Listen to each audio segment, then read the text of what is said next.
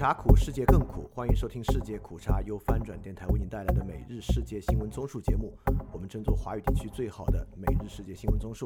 以下是今天的新闻。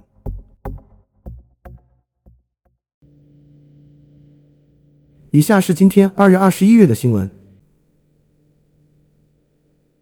首先是巴以战争。国际法院审议以色列占领巴勒斯坦问题。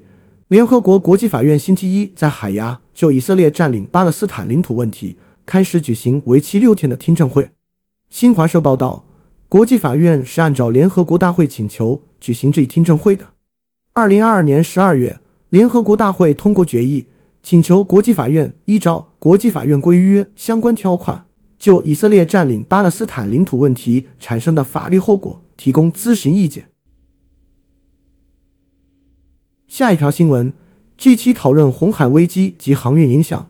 日本国土交通省表示，七国集团的交通部长周二格林威治标准时间十二点钟召开在线会议，讨论红海危机及其对航运的影响。除了日本外，七国集团还包括美国、英国、德国、法国、意大利和加拿大。他们将与欧盟、国际海事组织和国际运输论坛共同与会。分享信息并讨论可能的联合声明。与此同时，欧盟周一于红海启动了一项被称为 “UNAFOR Respite” 的防御性海上安全行动，旨在恢复和维护航行自由。下一条新闻：巴西召回驻以色列大使。巴西召回他驻以色列大使进行磋商。在巴西总统卢拉把以色列在加沙地带的军事行动与希特勒大屠杀犹太人相提并论之后。两国关系迅速恶化。彭博社报道，巴西外交部的声明证实，巴西决定把大使弗雷德里克·麦耶从特拉维夫召回。在声明发布的几个小时前，以色列政府把麦耶传召到大屠杀纪念馆，就卢拉星期天的评论作出谴责。以色列还说，在巴西总统收回言论之前，以色列不欢迎他。下一条新闻：埃及运河收入因胡塞袭击下降。埃及总统塞西指出，由于也门的胡塞武装分子持续袭击船只，今年迄今为止，苏伊士运河的收入减少百分之四十至百分之五十。运河使用费收入是遭受严重金融危机的埃及主要外汇来源之一。自去年十一月以来，伊朗支持的胡塞武装对亚丁湾和红海的船只发动多次袭击，指这些船只与以色列有联系。这些袭击导致几家主要航运公司暂停红海航线。改用航程多数千英里的非洲航线，全球贸易约百分之十二左右经过红海进行。然后是中国新闻，梅西视频引发中国媒体不满。对于阿根廷球星梅西发视频称香港未登场与政治因素无关，有中国媒体评论称梅西的解释是越描越黑，继续伤害广大球迷的感情。悉尼晚报星期二发表题为《梅西不用再解释了》的评论文章。文章称，球赛是卖票的，但球赛的影响是社会性的。这也是为什么听到社会各界的强烈反馈后，梅西不止一次发布声明。下一条新闻：梅西代言白酒品牌产品下架。阿根廷球星梅西香港引发的风波仍未结束，其在中国大陆代言的白酒品牌赤水河酒。将梅西签字祝福款在内的相关产品全部下架，试图淡化梅西的痕迹。根据南都湾台社星期二报道，京东平台上赤水和九京东自营旗舰店已无法检索。透过浏览记录发现，包括梅西签字祝福款在内的产品已全部下架。据了解，京东是赤水河酒的主要销售平台之一。对于产品下架相关情况，该自营旗舰店客服在回应中表示，店铺产品目前在调整和优化过程中。下一条新闻：台湾应对大陆海警登检策略。对于中国大陆海警登检金门观光船，台湾海洋委员会主委管碧玲说，遇到此类事件，台湾船舶可依据标准程序不停留或转弯避开。综合联合新闻网和自由时报网报道，管碧玲星期二在立法院受访时说，被登检的观光船的航程仅约两小时。过去台湾海巡若遇入方观光船，通常只会广播劝导驱离。这次陆方做法伤害台湾民众情感，令人遗憾。管碧玲说：“未来台湾船舶若遇大陆海警登检，可依据标准程序不停留或转弯避开，并第一时间通知台湾海巡协助。下一条新闻，王毅强调中西共同维护自由贸易体制。中国外交部长王毅在与西班牙首相桑切斯会谈时说，中方愿同欧方共同维护自由贸易体制，践行多边主义，推进平等有序的世界多极化和普惠包容的经济全球化。据中国外交部官网消息，西班牙首相桑切斯当地时间星期一在马德里会见到访的中共政治局委员、中国外交部长王毅。王毅指出，作为全面战略伙伴和有重要国际影响的国家，中西应展现担当，为变乱交织的世界注入更多稳定力量。下一条新闻：欧盟呼吁中国在世贸组织改革发挥作用。欧盟贸易负责人星期一说。中国需要在世贸组织改革产业补贴的谈判中发挥建设性作用，否则竞争对手将制定不利于中国的政策。世贸组织一百六十四个成员国的部长们将在二月二十六日到二十九日在阿布扎比召开两年一次的会议，对世贸组织自身改革、电子商务和渔业农业的补贴议题试图达成一致。欧盟贸易专员瓦尔迪斯下一条新闻：东布罗夫斯基斯说，欧盟希望驱动贸易和产业政策辩论。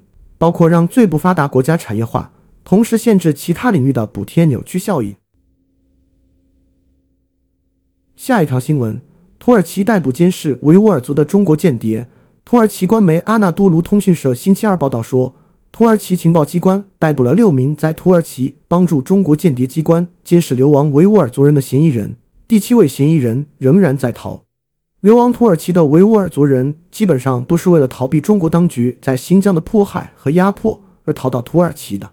路透社引述阿纳多卢通讯社的报道说，伊斯坦布尔的检察官指控这七人涉嫌在土耳其收集维吾尔族人社区著名人士以及与他们有关系的一些机构的信息，但是阿纳多卢在报道中并未透露任何进一步的详情。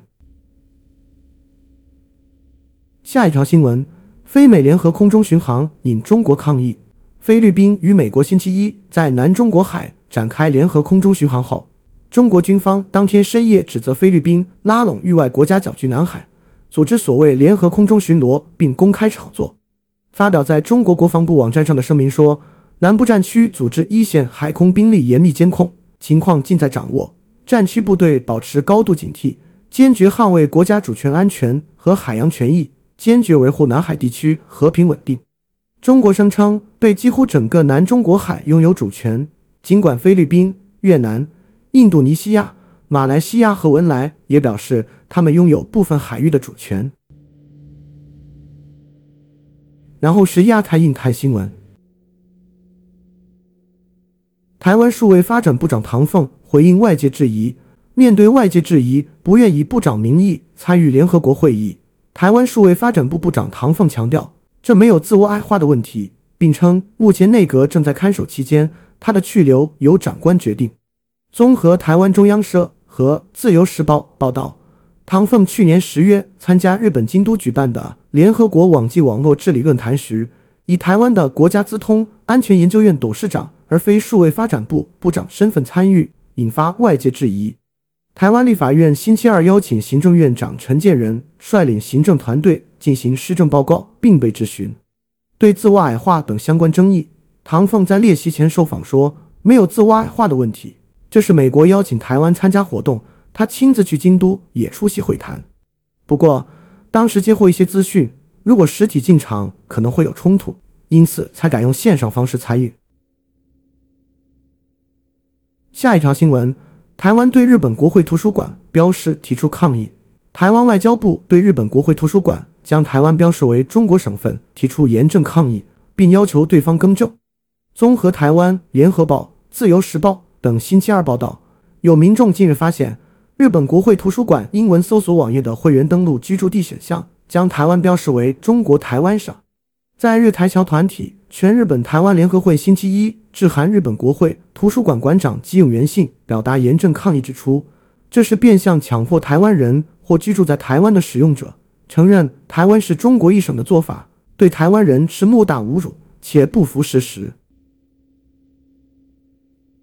下一条新闻：邱国正忧金沙擦枪走火，台湾国防部长邱国正说，当前金沙海域情势令他担心会出现擦枪走火的情况，但国防部不会因此主动介入，以免升高风险。综合台湾一平新闻网和中天新闻网报道，台湾立法院新一届院会星期二开议，行政院长陈建仁率领内阁各部会官员到立法院进行施政报告并被询。邱国正在进入议场前受访时作出以上表述。下一条新闻：日本制定台海事态疏散计划。日本媒体报道称，为防备台海出现突发事态。日本政府和熊本及冲绳县磋商，制定岛民疏散计划。据日本共同社报道，记者星期一从相关人士处获悉，日本政府和熊本、冲绳两县已开始磋商，制定由熊本县八代市接纳冲绳县多良间村疏散居民的计划。多良间村有居民约一千人，由多良间岛和水纳岛组成。相关人士透露，多良间村和八代市的负责人都参加了磋商。下一条新闻：马来西亚政府重启新隆高铁项目。马来西亚政府希望完全借助私人企业资金重启新隆高铁项目，但业界人士认为这不切实际。一些新加入的竞标者已经要求政府参与投资。马国政府预计新隆高铁项目将耗资一千亿令吉。首相安华领导的团结政府官员多次表明，打算通过私人融资而非政府支出或提供债务担保的方式。来推动这个大型基建项目，马国政府的立场导致原本有意参与竞标的日本企业退却。日方认为，若缺少政府参与，土地征用方面将面对较大风险，因此决定退出竞标。下一条新闻：澳大利亚计划扩军应对亚太军备竞赛。澳大利亚星期二公布一项为期十年的计划，旨在将其主要军舰数量增加一倍。并额外增加七十亿美元的国防开支，以应对亚太地区军备竞赛的加速。法新社报道，根据该计划，澳大利亚海军的水面舰艇将目前的十一艘增加至二十六艘。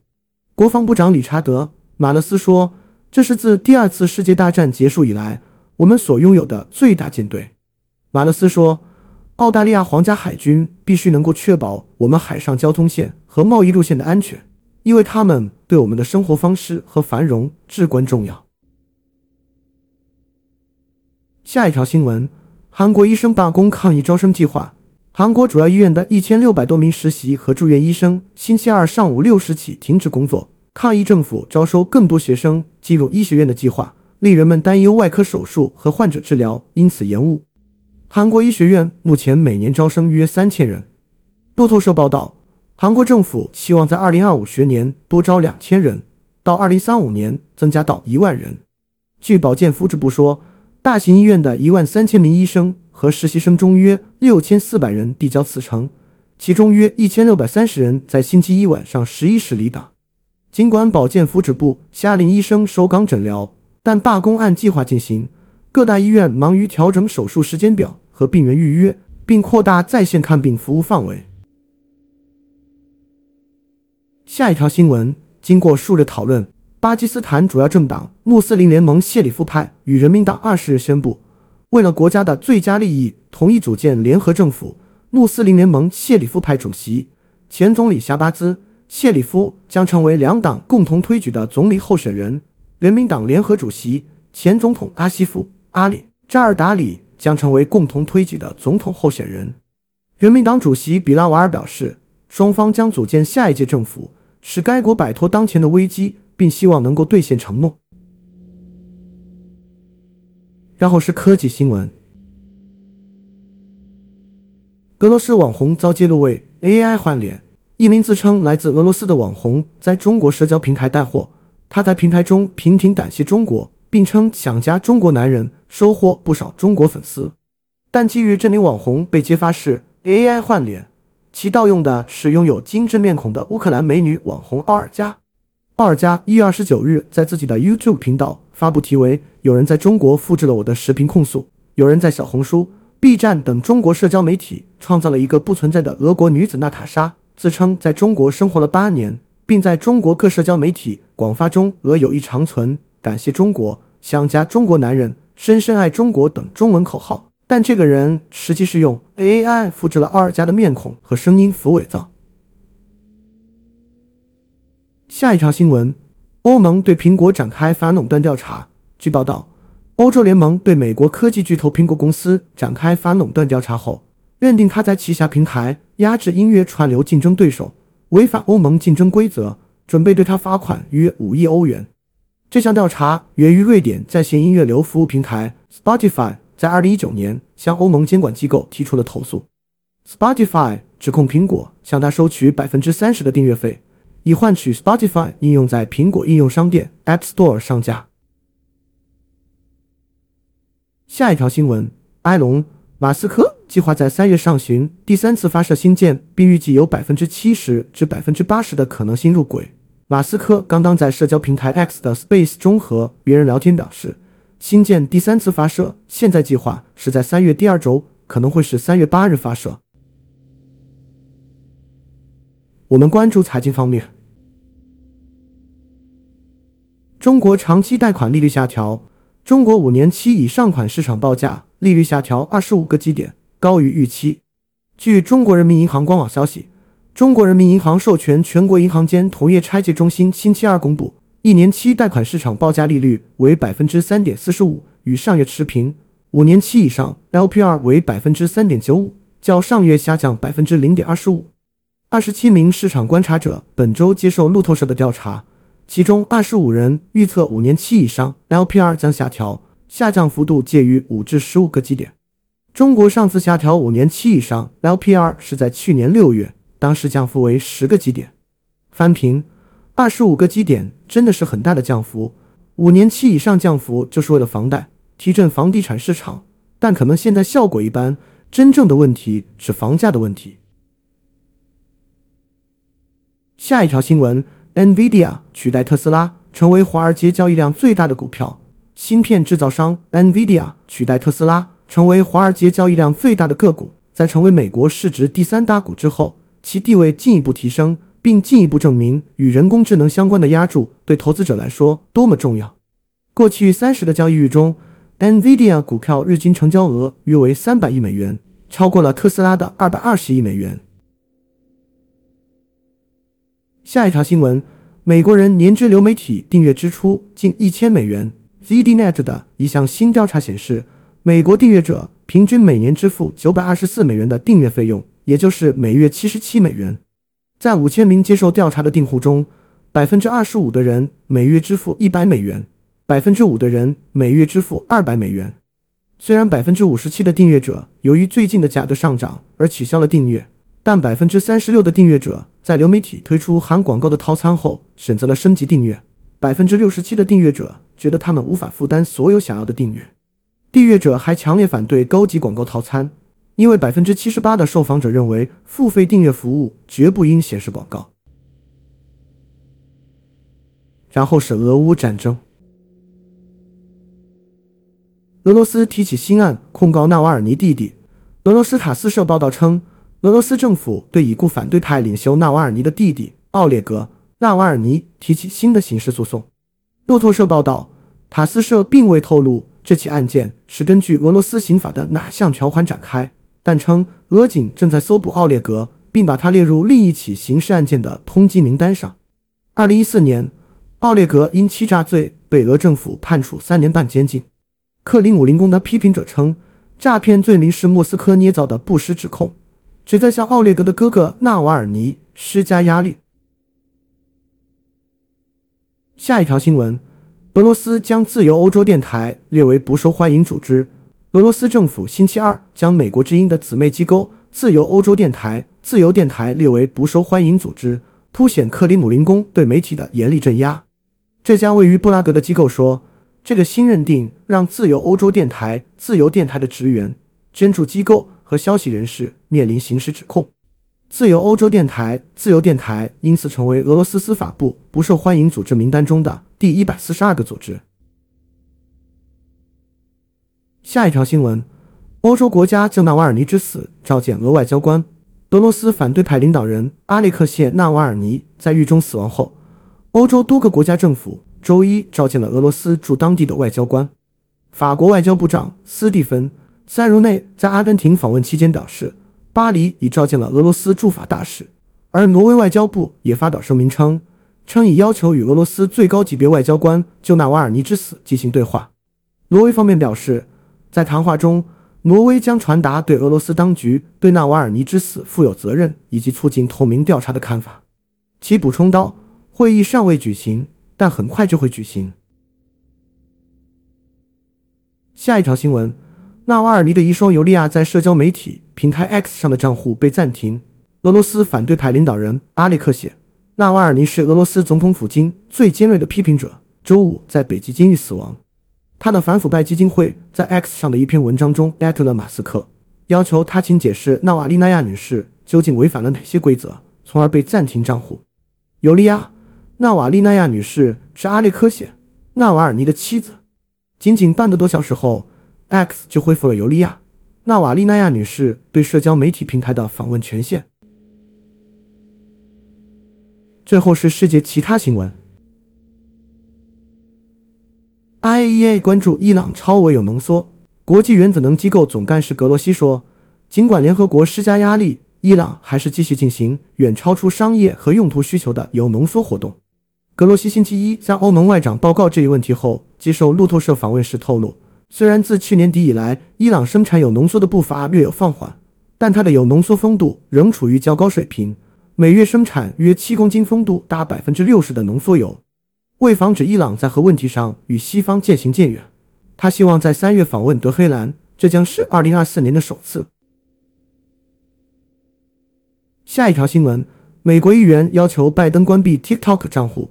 美国十八位共和党籍国会参众议员联名呼吁乔拜登总统关闭其竞选团队上星期为其审战开通的 TikTok 账户，因为这样做让他们产生国家安全方面的关切。路透社看到的这封联名信说，拜登忽略了已经广为证实的 TikTok 在国家安全方面的风险。如果三军统帅也在使用这一程序，联邦政府又如何就其风险警告美国人民呢？下一条新闻。非洲联盟禁止屠宰驴制驴皮。非洲联盟已批准禁止屠宰鱼以谋取驴皮。这项措施是周日在埃塞俄比亚举行的非洲领导人峰会结束时获得批准的，可能大大有助于保护非洲大陆的三千三百万头鱼。在非洲大陆，驴子被大量杀死，因为驴皮可以用来制作阿胶。服用阿胶是一种中医疗法，一些人认为阿胶具有抗衰老和健康益处。慈善机构驴子庇护所表示，非洲联盟做出的这一历史性决定，在最高决策层认可了驴在整个非洲的至关重要性。驴子庇护所表示，这些动物正面临非常现实的生存威胁，每年有五百九十万头驴被杀死。好，以上就是今天所有的新闻节目了，非常感谢你的收听，也欢迎在配创赞助发展电台赞助链接在 show note 中可以看到。那么苦茶苦，世界更苦，明天我们不见不散。